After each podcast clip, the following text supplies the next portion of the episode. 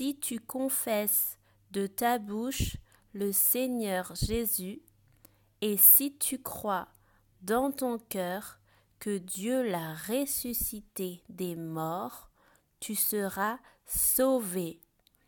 Romains 10, 9